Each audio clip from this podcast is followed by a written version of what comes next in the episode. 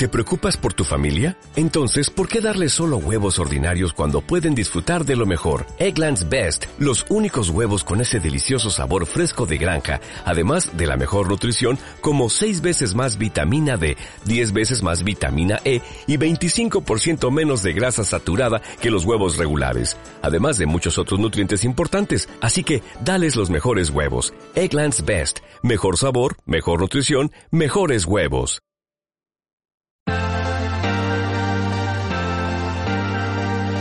Gestión del patrimonio en cierre de mercados.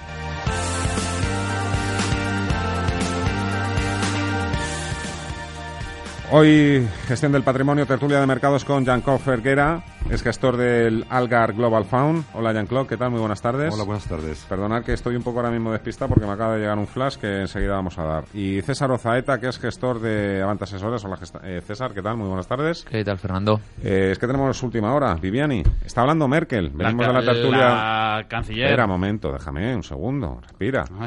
Decía que veníamos de hablar de la tertulia política, un poco de cuáles son las opciones que se le abren ahora a Angela Merkel tras esa ruptura de negociaciones con los liberales y con los verdes. Eh, estábamos hablando precisamente de si estábamos eh, ante el principio del fin de la era Merkel. Bueno, pues eh, de momento no da un paso atrás, pero sí que tenemos nuevas elecciones en Alemania. Está diciendo O por que, lo es, menos que es la opción, que prefiere, opción más deseable, ese escenario de convocar nuevas elecciones siempre con el objetivo en mente de lograr y conseguir en esos nuevos posibles comicios una coalición de mayoría, porque dice que siempre será mejor eso que gobernar, llevar las riendas de la primera economía de la zona del euro con un gobierno en minoría. Está Ahora- hablando en estos momentos. Ahora nos cuentas también, eh, bueno, o, te dejo, te libero ya, porque ya nos has puesto ya al día con lo que ha dicho hoy durante todo el día Mario Draghi. Enseguida vamos a escuchar a Mario Draghi, pero primero un comentario. Estamos hablando de la mayor potencia económica,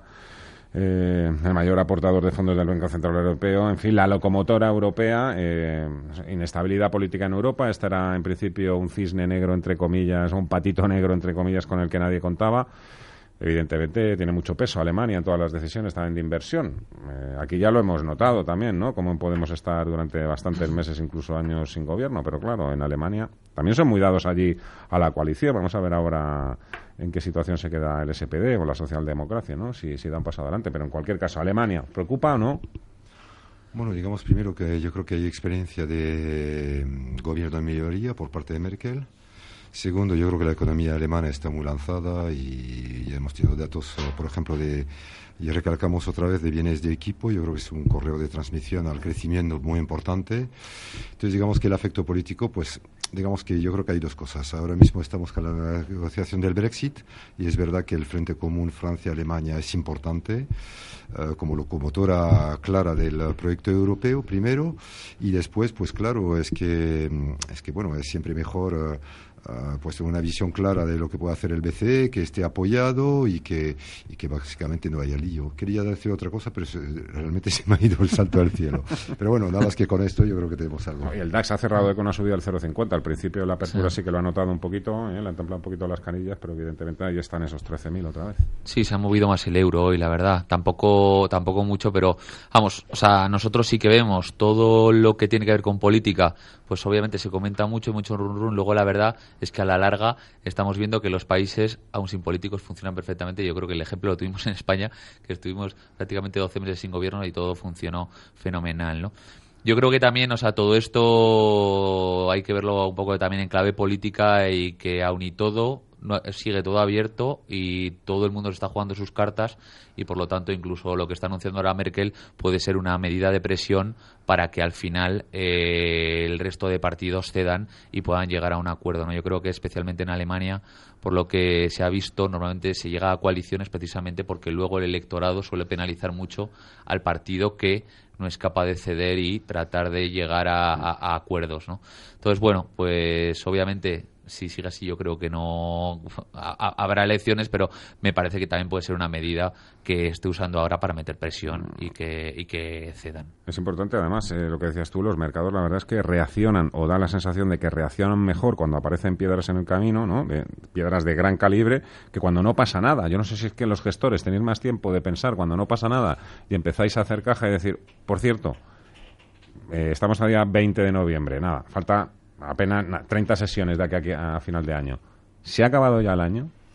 Pues yo creo que cada vez, eh, año tras año, vemos que el cierre de las posiciones eh, ocurre cada vez antes. Si el año pasado, acordate que ya a, final de, a partir de final de noviembre los volúmenes bajaron muchísimo y yo creo que, pues básicamente estamos viviendo lo mismo. Es decir, yo creo que la gente ha pues aunque los índices no haya sido muy brillante, pero bueno, no ha sido mal año. Yo creo que muchísima gente, de hecho tenemos nosotros eco de algunos gestores que ya básicamente han cerrado el año. Yo estoy de acuerdo con Jean-Claude, yo lo veo sobre todo en emisiones. al final yo miro mucho fondo de renta fija y cuando hablo con los gestores te vienen a comentar que prácticamente ya las empresas a partir de este momento eh, han cerrado libros y que ya piensan en el año que viene. ¿no? Por lo tanto, si tú eres un gestor eh, no tienes nuevos bonos que comprar, pues bueno, puedes hacer algún cambio puntual de aquí a fin de año, pero va a ser siempre puntual. O sea, realmente no, no es que haya una noticia muy gorda o estamos viendo que, ahí se cierran libros y efectivamente cada vez antes.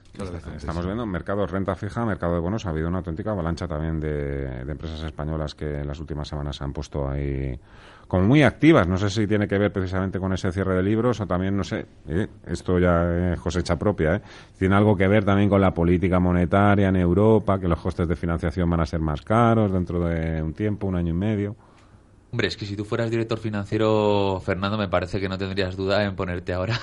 lo haría, lo haría ahora, claro. Hasta, hasta, hasta las cejas de deuda, ¿no? O sea, yo creo que yo creo que las condiciones que tenemos son excepcionales. Tiene pinta de que todavía van a durar así una pequeña temporada más, pero probablemente si las cosas a nivel macro siguen así, ¿no? que creo que también vamos a aumentar un poco después de lo que ha dicho Draghi, pues lo normal es que los tipos de interés vayan para arriba. En el fondo, en Algar Global Fund, ¿seguimos largos de IBEX? Sí, absolutamente. Seguimos, eh, compartimos la misma visión. Es decir, eh, yo creo que en Europa estamos en una fase muy posterior a lo que ha podido ser la Fed, es decir, ellos pararon en 2014 la compra de bono y nosotros estamos aminorando, pero bueno, tres años después estamos básicamente actuando nada más que en la parte larga de la curva, ¿no? Y eh, ellos están pensando ahora mismo en la parte corta y nosotros, pues Draghi ha dicho claramente que hasta final de 2019 pues en la parte corte nos quedábamos, uh, nos quedábamos ahí donde estábamos, es decir, en niveles mínimos. Entonces estamos, yo creo, en etapas muy distintas entre Estados Unidos y Europa. Eso sí, yo creo que es un punto importante. Y, y, para el IBEX, pues decimos lo mismo. Es decir, al final, uh, lo que es muy importante es guardar un poco la cabeza clara, decir uh, cuál puede ser el retorno de los índices actuales, pues entre inflación, crecimiento, de lo cual hablaremos después pues estamos con, con, con, con un retorno aproximado del 10%, pues nosotros nos parece niveles más que aceptables de remuneración. Vamos a, vamos a esperar más tiempo. Venga, vamos a hacer, vamos a escuchar el montaje que nos ha preparado Javier García Viviani, que es el encargado aquí de seguir a, Mario Draghi y al resto de banqueros centrales. El mensaje se puede resumir prácticamente en una de cal y una de arena. Crecimiento, pero sin inflación. Estamos mejor que hace unos años. Hombre, antes era todo arena. A pesar de la firme recuperación económica, la dinámica de la inflación aún no ha mostrado signos convincentes de una tendencia al alza que sea sostenida. La dispersión de las tasas de crecimiento del PIB en los países de la zona del euro han descendido a su nivel más bajo desde 1997. 16 de los 19 países de la zona del euro han experimentado un crecimiento anual positivo desde mediados de 2014 y el empleo ha aumentado en alrededor del 60% de los sectores, comparado con cero a mediados de 2014. Riesgos geopolíticos y no cumplir o decepcionar con la agenda política en otras partes del mundo pueden causar una corrección en los mercados y un endurecimiento no deseado de las condiciones financieras de la zona euro. Hoy debemos tener en cuenta esta posibilidad. Uh, Yo creo que esta última parte es eh, precisamente para darle de comer aparte cuando habla de riesgos geopolíticos, eh, la decepción con las agendas que no se puedan cumplir con las agendas me imagino que está pensando en Estados Unidos y quién sabe si también en Alemania, podría provocar un endurecimiento de, los costes de financiación. Pero lo primero, firme recuperación, inflación no sostenida. Estamos en, esa, en, ese, punto del partido. En Estados Unidos ya están casi casi en el objetivo del 2%.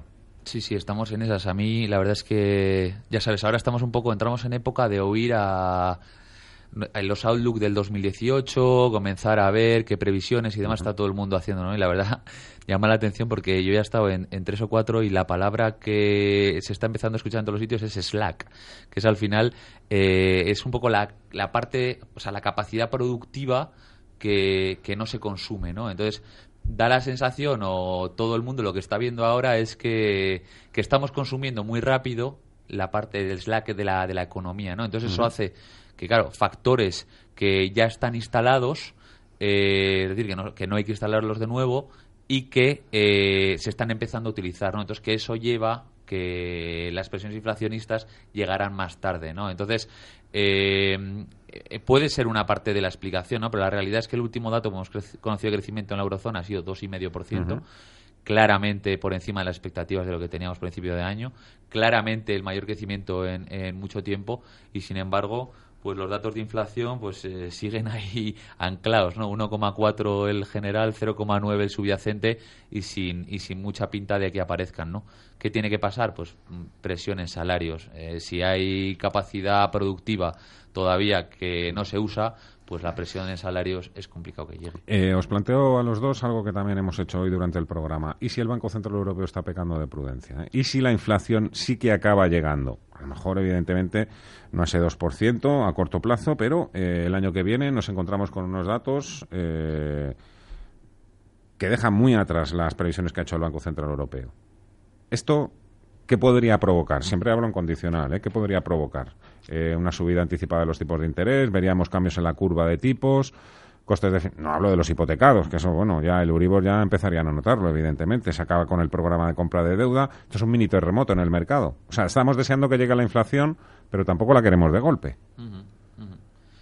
Sí, o sea, yo creo que, a ver, eh, algo que han dicho los bancos centrales, no tanto Draghi, sino más Yellen en su día, es que van a permitir un poco de sobrecalentamiento de la economía desde un punto de vista de inflación. O sea, hay que tener en cuenta de dónde venimos. Y la realidad es que venimos de una crisis muy fuerte donde se han hecho eh, muchas medidas de estímulo, por así decirlo. Entonces yo creo que quieren estar muy convencidos de que realmente llega la inflación antes de tomar eh, medidas. Obviamente, si vemos que de repente hay un shock inflacionario muy grande, el Banco Central Europeo va, va a intervenir y va a tener que subir los tipos. Eh, es lo que te digo, ¿realmente puede pasar eso? pues es, es, es, muy complicado, ¿no? Porque al final, de dónde viene la inflación, pues parece complicado que eh, pueda llevar a un efecto de estos. ¿no? Pero es uno de los riesgos que hay, o sea que al final eh, llegue la inflación y que los bancos centrales les entre un poco el canguelo y, suban los tipos antes de tiempo. Yo, yo creo que también hay un indicador muy importante, es un poco la, vamos a ver, los salarios. Yo creo que falta un componente de subida salarial para que realmente esto influya en cuanto a la inflación. Yo creo que de momento, tanto en Estados Unidos, donde a pesar de que el, eh, el, ratio, ¿cómo se llama?, de desempleo, eh, el nivel de desempleo esté a nivel de, de, pleno funcionamiento, pues aún así es que no vemos eh, subida de salarios. Tú ves en España, en la repartición del PIB, pues cada vez los salarios pesan menos. Entonces yo creo que falta, clarísima, yo creo que los bancos centrales eh, tienen tiempo para ver realmente uh, por dónde viene la inflación. Ya todo el mundo habla de liquidez, es verdad que está con la liquidez, pero una liquidez yo creo que ha sido absorbida en parte para, para, para tapar todos los agujeros de los activos que hemos tenido. Entonces, ahora dependemos un poco de la economía real. Y yo creo que los salarios juegan un papel muy importante y en eso, de momento, pues estamos a, ojo, a, años luces de un crecimiento y de una presión inflacionista, ¿no? Que, yo creo que es bienvenida porque hemos, estamos perdiendo eh, poder adquisitivo de forma bestial en muchos países. Bueno, en España es del 90, mm. son 25%, 2015% y todavía yo creo que no nos damos cuenta por el nivel extraordinario de tipos. Pero sí que es verdad que hemos perdido mucho poder adquisitivo y esto no deja de ser muy, muy preocupante, ¿no?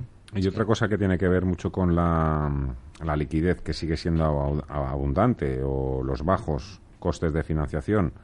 Parece un poco que es el momento, ahora o nunca. Celnes, Acerinos, Amadeus, Dia, OHL, Dreams, Liberbani, AG, Euskaltel. Son solo unas pocas empresas españolas que están ahora mismo un poco en esa lista, ¿no? Esa lista que, que tiene muchos gestores de posible OPA, posible candidato a ser comprado. Vamos a ver, yo, yo ahí te ruego porque soy más de valores que de renta fija. Vamos a ver, uh, cuando una economía no crece, lo, vamos a ver con un ejemplo muy sencillo, es los bancos. Es decir, uh, el negocio tradicional de un banco pues te da un retorno Ah, para el nuevo business, pues el 10-11%, es decir, realmente un poco bajo, ¿no? Con riesgos asociados importantes. Entonces, una parte, ah, si no puedes crecer en el top line, en todas las compañías, lo mejor es que compres otro business.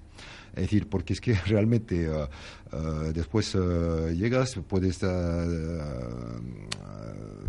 como decir, eh, sacar muchas sinergias y entonces, pues realmente los ratios de la compra, es decir, expansión del business uh, standalone es muy difícil, porque es que aunque el crecimiento sea superior al 2%, pero está muy limitado. Mientras que si compra otros business, entonces ya los ratios uh, uh, obligatoriamente van a subir muchísimo. Entonces es muchísimo más interesante comprar otra empresa, porque es que la capacidad de expansión dentro del sector está muy limitada. Entonces yo creo que vamos a tener pues muchas recompras de acciones, por ejemplo, retorno es una forma de invertir en tu capital con nivel de ratios superiores, va a haber muchas sopas. Yo creo que es la única forma ahora mismo inteligente de expandir. ¿Y un, gestor eh, como tú, de equity, se la juega también? O... No, en absoluto. Eh, yo no, eh, vamos, nuestra forma, acuérdate, es intentar no perder. Entonces, el ganar es una cosa que uh, hay gente que cuenta momentum, hay gente que son oportunistas, hay gente que son distressed, lo que tú quieras, ¿no? Pero nosotros no es así. Nosotros observamos realmente, intentamos hacer un esfuerzo de saber dónde va el sector o una compañía para los próximos 10 años. Y no le ponemos nunca nunca jamás un, un, plus eh, con posibilidad de OPA. Porque es que esto, si hay un plus, mejor que mejor. Pero nosotros, como nuestro objetivo es no perder, no tenemos en cuenta una un, digamos, un plus de, de, posible opable. Apuntado. Yo os lo pregunto porque necesito también que la gente os escuche ¿eh? hablar sobre estas cuestiones y a veces no tirarse alegremente a una piscina, sobre todo si uno no tiene bañador o no tiene paracaídas. Jean-Claude Felguera, eh, gestor del Algar Global Fund, muchísimas gracias. No, gracias. Me gustaría, se me olvidó comentarte. Corre. Sí, nada más que uh, es que vamos a tener un plan de pensión, ya que vamos a ah. crear ahora. Me lo vas a contar el próximo lunes, me lo apunto. Y César Ozaeta de Avante, muchísimas gracias una vez más y espero verte pronto también. Muchas gracias.